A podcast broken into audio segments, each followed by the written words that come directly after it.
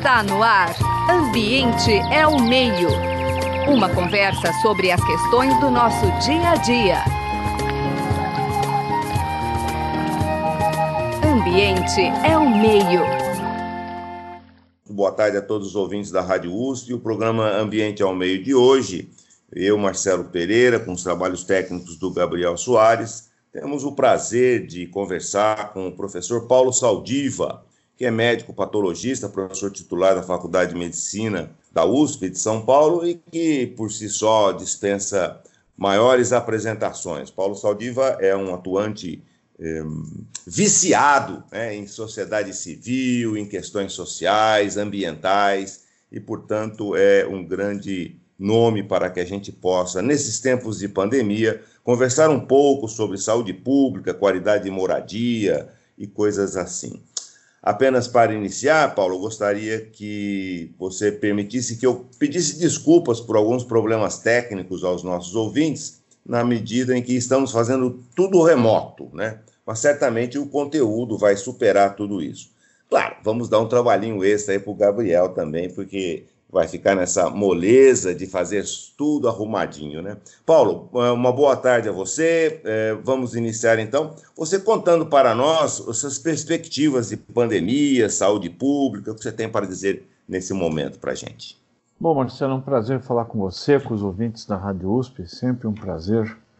E o rádio nessas horas tem sido um importantíssimo instrumento para divulgação de informação. Bom, a gente esqueceu que as febres acompanham a humanidade há milhares de anos. E são essas pandemias e as epidemias que, é, de alguma forma, é, moldaram um pouco a nossa civilização e permitiram que a gente tivesse um conhecimento pleno de como somos. Se a gente for lembrar, por exemplo, da peste, e sempre elas tiveram relação com questões ambientais. Bom, a questão da peste. Né? Ah, a peste é traduzida por uma, é, produzida por uma bactéria que tem como reservatório o, o, o rato. E, e, a, e pulgas ou, ou, piolhos faziam a transferência desse rato infectado para os seres humanos. Então, quando a gente começa a construir cidades, deixa de ser caçador-coletor, nós primeiro amontoamos as pessoas em espaços menores, é, temos maior densidade populacional e problemas de saneamento do ambiente interno né, é, das cidades fizeram com que proliferassem os ratos e com eles a, a peste né, bubônica.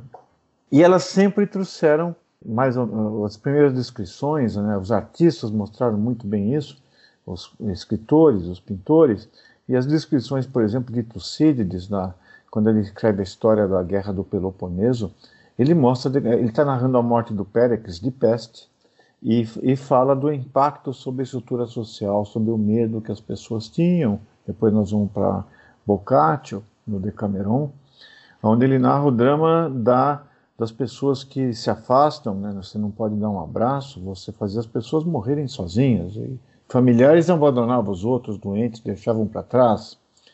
É, você vai para o é, Defoe, no Diário do Ano da Peste, que ele, ele, ele, é um romance histórico, onde ele narra a peste em Londres é, no século XVII, Manzoni no Promesse Espose, é, chegamos até no Camus, no Peste, quando ela, ela chega em Oran, é, nos anos, meados dos anos 40, e a peste sempre foi acompanhada desse sistema de medo, de insegurança. E, e, isso é o que acontece com a gente. Só que, e, e aí você tem uma situação de que a, a, peste, através de métodos autoritários, quer dizer, ela ajuda a contribuir para um Estado autoritário, é, quando Veneza faz lazaretos, impede o, o trânsito das pessoas e, e, e empareda as paredes das casas para os infectados morrerem solitários, ela dá um viés de autoritarismo ao combate das epidemias. Com essas medidas, eles conseguiram controlar a peste, mas daí vem a segunda onda de pandemia que já não era dependente de um vetor, era dependente de um contato interpessoal, era o vírus. O vírus que é a varíola. A varíola ela nasce porque a peste fez com que as cidades se repovoassem. E aí tivesse o risco da contagiosidade.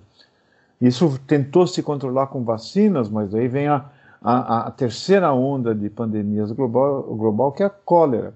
O cólera ele, ele foi possível por causa do navio a vapor, porque se você fosse atravessar um oceano portador do cólera, possivelmente você estaria morto ou, e possivelmente toda a população do navio chegaria sem vida ao seu destino final. Então, aglomeração de pessoas baixo saneamento e mobilidade são os motores dessa, dessas é, pandemias. Então veja como aconteceu com as pandemias virais no momento que a população do planeta aumenta e as cidades ficam mais povoadas. Nós tivemos no século XX três grandes pandemias de influenza, a chamada a famosa gripe espanhola dos anos 18 a 21. Depois tivemos a gripe asiática no final dos anos 50 e duas grandes pandemias. Aí você tem a, só esse século nós tivemos a, a, síndrome respiratória aguda que começou na China, o SARS, o primeiro SARS, que era um coronavírus em 2002, o, a mutação do vírus da influenza, o H1N1 de 2009, depois tivemos a, a síndrome respiratória do, do, Oriente Médio, o MERS, em 2012, e agora temos o SARS-CoV-2, a doença que é o, o Covid-19, no final dos anos 2019 2000 eh, e, e chegando em 2020. Então, o que está acontecendo é que o vírus sempre fez o que ele fez, ele sempre mutou. Só que agora a chance dele pular de uma pessoa para outra, porque ele não consegue, ele precisa de, de alguém para fazer o material para ele, genético, para fazer o, o capsídeo, as pessoas estão mais próximas, as cidades estão cada vez mais densas, Existem bolsões de aglomeração nas periferias das cidades e o mundo nunca foi tão é, é, móvel. Então você, é, ou, ou, seja, hoje um indivíduo é, a, que está infectado assintomático, mais infectante, ele pode pegar um avião e cruzar um continente ou milhares de quilômetros numa noite, contaminando não só as pessoas do voo, mas quando ele chega.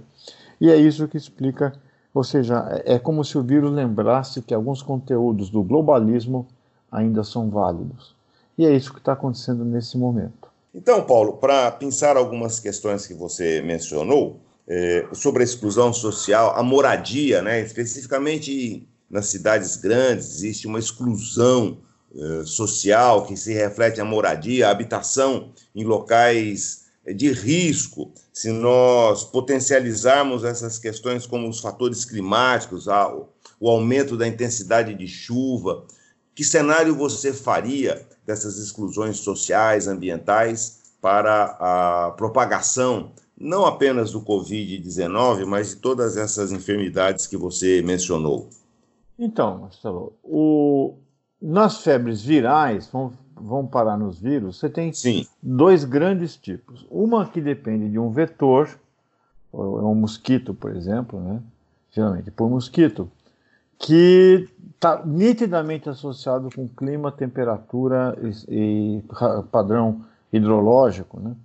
Porque, por exemplo, choveu muito, você tem lixo, acumula né, água em poças, o, a temperatura, a cidade tem ilhas de calor, e, e você tem, tem uma proliferação mais eficiente do, do, do, mosquito. Existe um fenômeno também de seleção natural, porque o mosquito ele vai desenvolvendo resistência aos antibióticos, e então você tem, o, por exemplo, a, a febre amarela descendo né, para o estado de São Paulo, silvestre. Antigamente você tomava vacina para febre amarela quando você ia algumas regiões, ah, algumas eh, regiões como a norte e a centro-oeste. Agora não, ela chegou nas cidades paulistas, né? É, São Paulo teve um surto grande em 2018. Você vai ter o, o, a, a, malária chegando na Argentina, né? Então, é, é, que já não é uma doença é, viral, mas o plasmódio, né? Ele, ele, ele, o mosquito, o vetor prolifera levando as doenças infecciosas, dengue, zika, chikungunya, né? Nós tivemos um milhão e mais de um milhão de casos no passado de dengue no, no, no Brasil Então, isso evidentemente tem a ver com saneamento e, e, e também e com eh, não só o ambiente físico, mas o ambiente social. Porque eh, a pessoa não consegue se defender do lixo acumulado na rua. Ela pode até colocar areia no vaso de flores que ela tem em casa, mas ela não consegue impedir a proliferação né, no lixo sólido acumulado e que, e que acumula água nas chuvas. Então existe também uma segregação social, uma predileção dessas doenças por segmentos mais próximos. E o, as doenças virais de transmissão interpessoal, como é o caso das gripes e, e, e do coronavírus, elas também estão dependentes disso, porque, por exemplo, o caso número um que a gente autopsiou era um senhor que tinha a família dele é, naquele mesmo casa conviviam três famílias. Então é lógico que as pessoas dormem muito mais próximas, a chance de fazer é, um isolamento de qualquer pessoa de risco é, é, é, é muito menor. E, e, e, e, também existe um fenômeno de que as pessoas perderam o direito de adoecer. Né? É, qualquer, como, como o maior número de pessoas, de, de, um grande número de pessoas vive do trabalho do seu dia, todos que estamos é, que estão nos ouvindo, e eu mesmo, quantas vezes já tomamos um, um remédio sintomático, né, um analgésico, um antitérmico, um anti-inflamatório, para ir trabalhar porque nós temos essa compulsão né, de trabalhar e alguns têm absoluta necessidade de fazer isso. Então, o, essas doenças elas vão ocorrer é, as epidemias, em suma, são urbanas, as epidemias infecciosas. Os, os nossos indígenas morrem de doenças que evoluem lentamente. É, então, são as verminoses, é, são as, as, doenças parasitárias, são, é, eles não têm surtos de epidemia. E se tiver numa tribo, ela, aquela tribo é dizimada ou adquire imunidade e você não tem chance de transmitir para outra. Agora não, as doenças virais é, tanto por vetores quanto as interpessoais, elas moram nas ruas da cidade e o microambiente urbano, no seu sentido amplo, tanto físico quanto social, econômico e cultural também, né? Nós temos outro aspecto cultu cultural, porque não é só, ou seja, a, a, a, nós temos, por exemplo, quando, quando a varíola foi extinta, se criou a ilusão de que nós íamos acabar com esses vírus que são dependentes de vacina que tem baixa mutação. E, e, a gente não conseguiu fazer com a polio. A polio tem vacinas extremamente eficientes e ainda existe polio aonde? Nos lugares pobres, aonde você não tem acesso, ou existe a cultura de que a vacina pode fazer mal.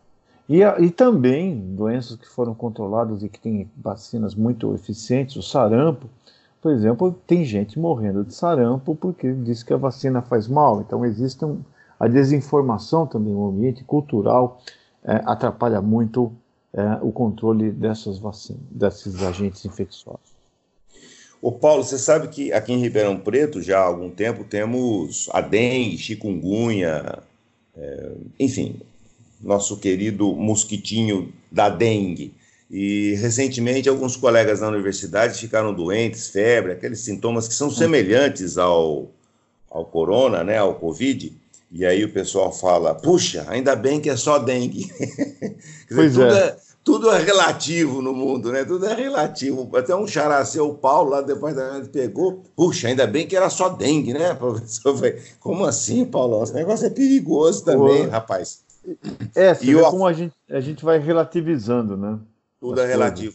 E isso faz com que o próprio sistema de saúde, de emergências e tal, se sobrecarregue, porque algumas cidades, e eu repito, como Ribeirão Preto, eles se sobrepõem no mesmo período, você tem, portanto, que acudir, né, que dar assistência a pessoas por frentes diferentes.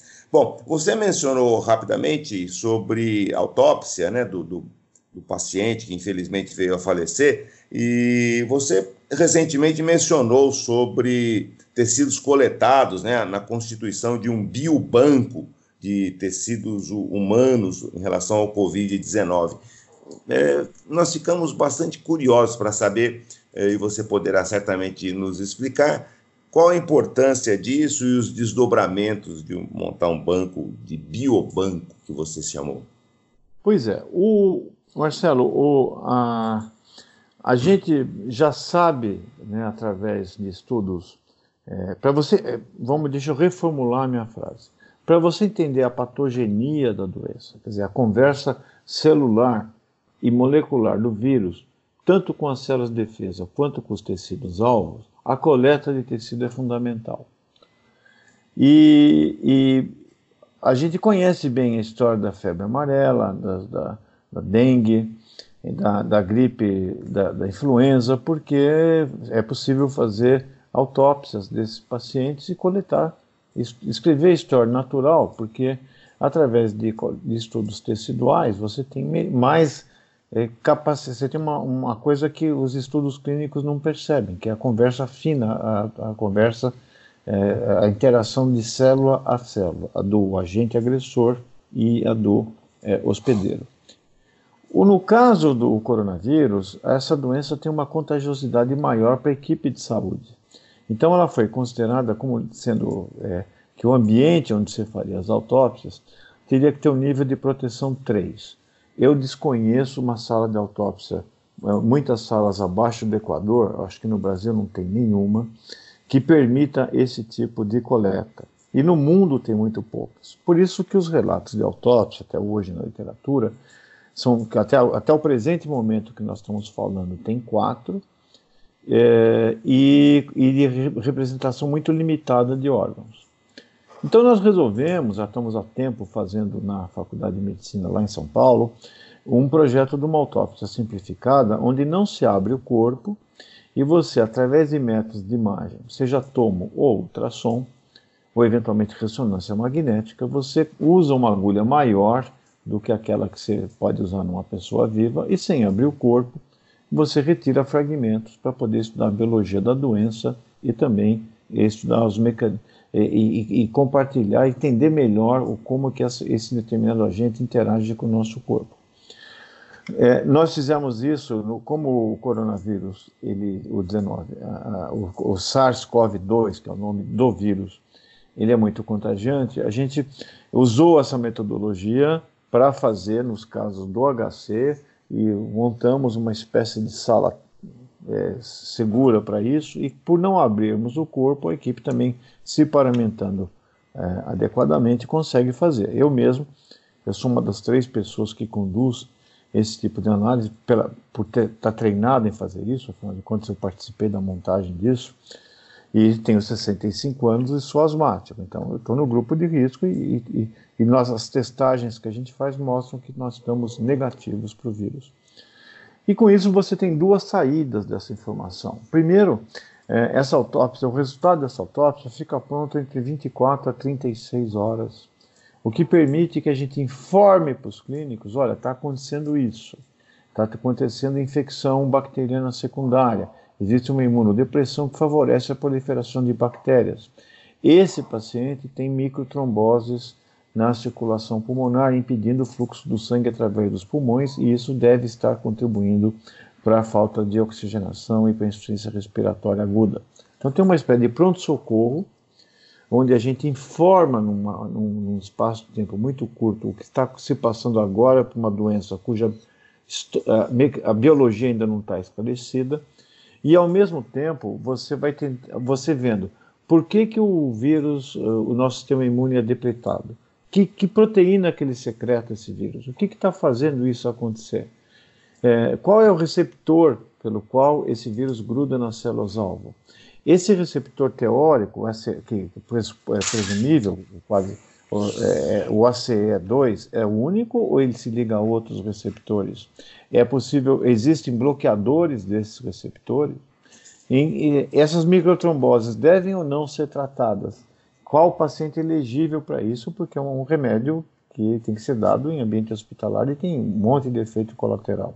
É possível fazer um protocolo de anticoagulação em quais pacientes? Então, esse tipo de pergunta ela só pode ser respondida com esse biorepositório. Então tem um lado o pronto-socorro, que é informar aqueles que estão tratando dos pacientes na linha de frente, o que está acontecendo com os pacientes que faleceram no dia anterior, e a mesma coisa é, é tentar desenvolver mecanismos para que você possa é, trabalhar com os coronavírus, porque eles vão voltar. O vírus, como eu disse, sempre fez o que é a função dele. De, de vez em quando, randomicamente, sai uma mudança que o torna mais competitivo para ganhar dos outros e infectar mais gente.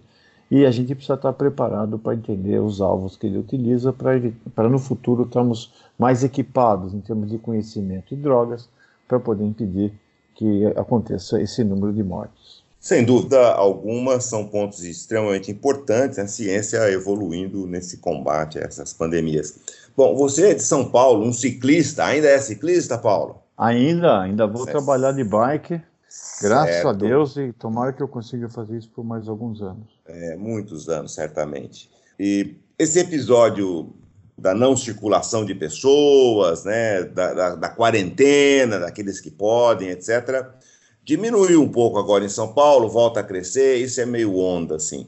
Porém, as informações são que a poluição diminuiu bastante durante a quarentena, havia relatos das pessoas conseguirem enxergar estrelas à noite em São Paulo, e, portanto, a poluição do ar diminuindo, você certamente diminui um, as doenças crônicas e notadamente as agudas.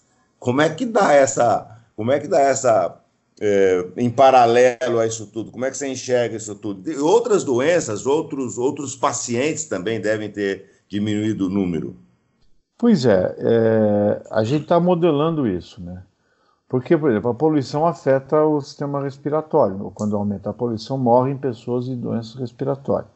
Mas ao mesmo tempo eh, caiu a poluição, mas o número de mortes respiratórias por causa do vírus está é, aumentando.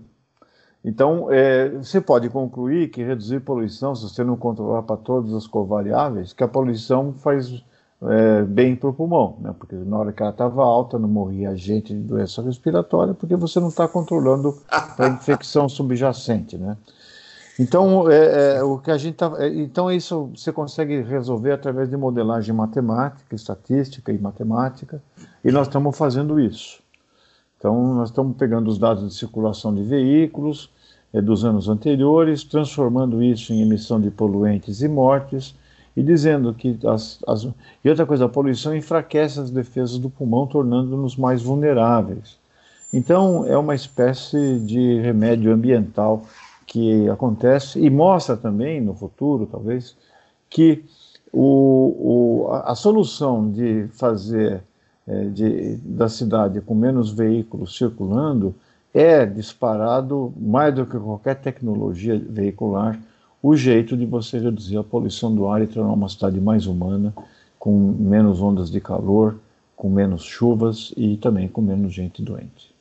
Sem dúvida alguma, temos uma ligação direta aí dessas questões urbanas, não apenas de habitação, mas também de circulação das pessoas, que essa pandemia né, do Covid-19 vai mostrar uma nova situação.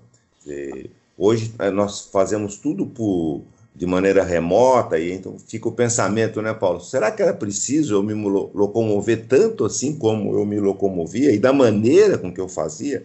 Certamente são reflexões que virão para aqueles que sobreviverem ao vírus, né? os velhinhos como nós, uhum. assim, mas certamente você tem uma saúde de ferro, vai fazer isso com tranquilidade. Paulo, infelizmente o nosso tempo se esgotou. Eu queria que você deixasse uma última mensagem aos nossos ouvintes.